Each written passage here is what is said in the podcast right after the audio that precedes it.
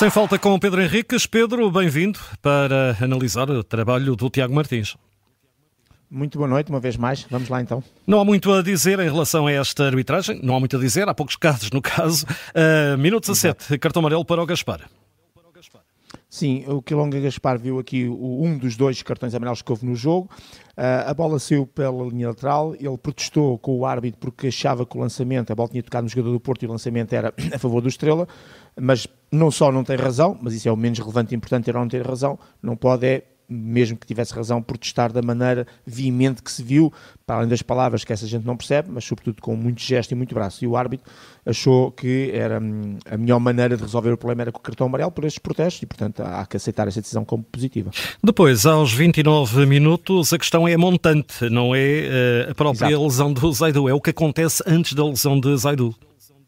Exatamente. Primeiro, explicar que o Zadu se lesionou sozinho, que faz um sprint de uma área à outra, faz uma recuperação e, portanto, acaba por se lesionar na maneira como coloca mal os apoios no chão e lesiona sozinho. A questão aqui que se coloca, e, e eu estou a enfocar isto porque neste momento as redes sociais estão a bombar um bocado com isso e nós também temos que acompanhar um bocadinho as coisas que vão acontecendo e estão a dar a culpa ao árbitro que o Zadu só se lesiona porque o árbitro não assinalou na outra área ou à entrada da área uma falta a favor do Futebol Clube do Porto. Um, obviamente que eu, eu acho que é falta, depois de ver as imagens e, e, e sobretudo com, no, no pós-jogo. Falta sobre o Galeno, não é?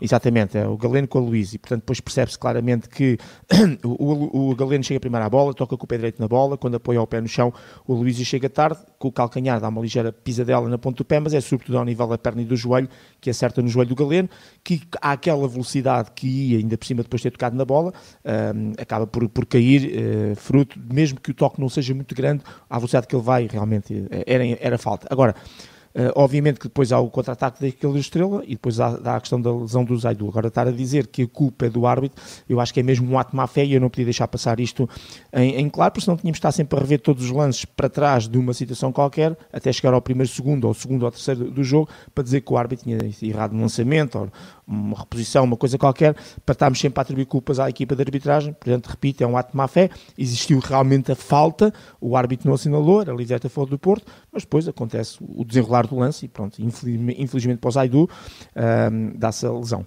E era isto que eu queria referir relativamente a esta circunstância. E depois é o gol do Porto, gol ao minuto 36, tudo legal. Tudo legal, uh, aqui a questão seria na construção da jogada, no corredor direito, quando o João Mário toca a bola, ou, melhor, faz o passo para o Francisco Conceição, uh, se haveria ou não uma situação fora de jogo, até porque há um jogador do Estrela depois levanta o braço a pedir esse fora de jogo.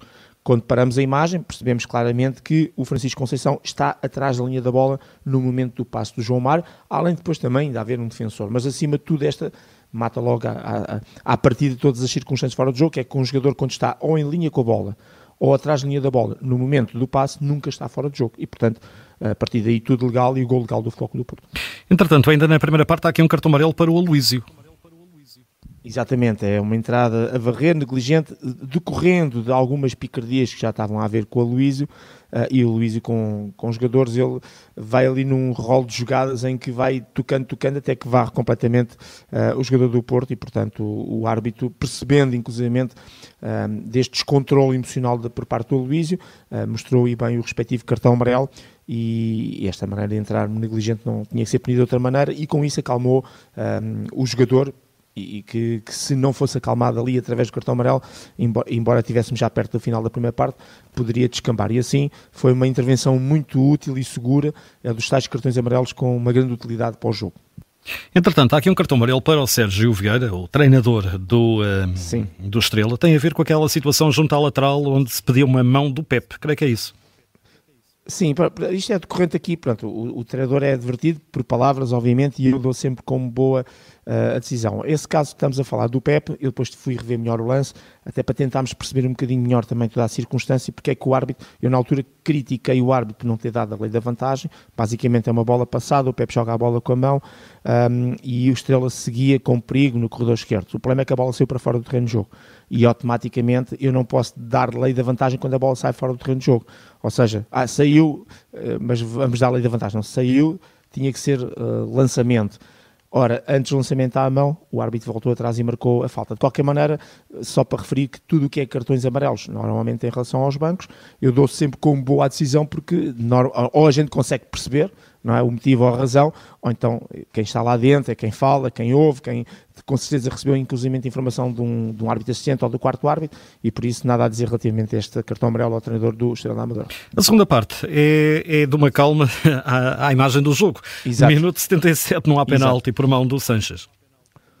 Sim, há um remate uh, ali numa zona mais ou menos central da área, isto é, do remate do jogador de Estrela em relação à baliza do Futebol Clube do Porto, a bola é desviada pelo pé esquerdo do Alan Varela e automaticamente sobe e vai bater na mão direita do Sanches, que está ali no limbo-limbo entre estar sobre a linha e a linha faz parte da área ou estar fora. De qualquer maneira, analisando isto, duas, duas coisas e muito rápidas. Em primeiro lugar, parece-me fora e automaticamente, se estivéssemos a falar de mão, estaríamos a falar ali direto e não penalti. Mas mais importante é que a mão está uh, encostada, o braço está encostado e a mão está encostada ali à zona da anca ou, ou, junto ao corpo e, portanto, não há qualquer ganho de volumetria nem movimento equilibrado no sentido de setar a bola. Além disso, a bola ainda por cima vem de ressalto desviada do próprio colega, ou seja, não é nem sequer é um remate que vai diretamente à mão do jogador. E, portanto, todos estes fatores são atenuantes para que não haja infração.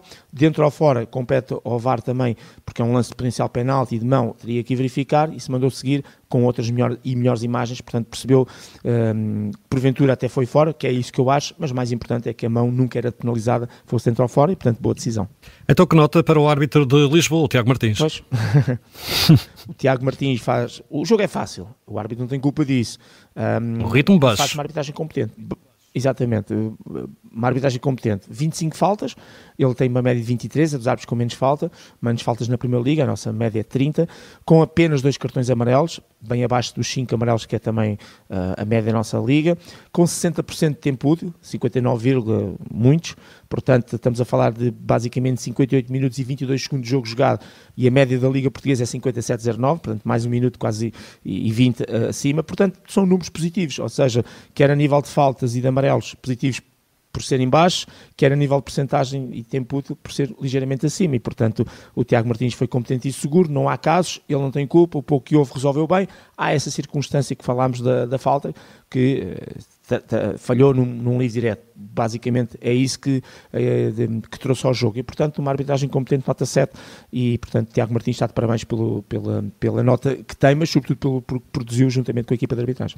Nota 7, atribuída pelo Pedro Henriques para o Tiago Martins, que apitou na vitória no Dragão do Futebol Clube do Porto, perante a Estrela da Amadora por 2 a 0. Sem falta, fica disponível em podcast da Rádio Observador e Pedro, amanhã cá estaremos a partir das 6 da tarde, então, para o eh, Benfica. Benfica que vai receber o Vizela. Obrigado, até amanhã. Até amanhã.